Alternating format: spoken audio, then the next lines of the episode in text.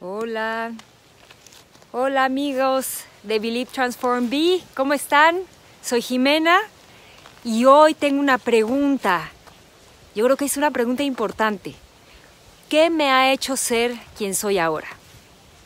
Y hace unos momentos estaba escuchando a una gran amiga responder esta pregunta, me impactó mucho, me, me gustó mucho lo que dijo, porque ella comentaba que obviamente es, ella es todas sus experiencias pasadas, junto con los dolores, juntos, junto con los problemas y las experiencias difíciles.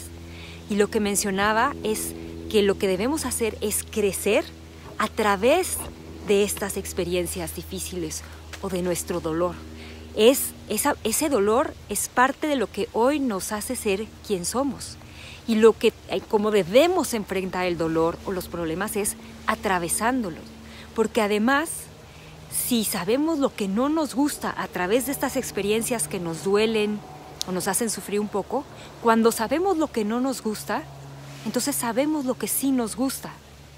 Entonces, ella decía, vamos a recibir el dolor o las situaciones dolorosas que no podemos cambiar, porque hay muchas cosas que no podemos cambiar. Si las podemos cambiar, cambiémoslas. Pero si no las puedes cambiar, ¿qué consigues con lamentarte? Utiliza ese dolor como combustible, utiliza ese dolor para crecer a través de él y aceptar que era una experiencia destinada únicamente para ti, para hacerte crecer, para ser una mejor persona.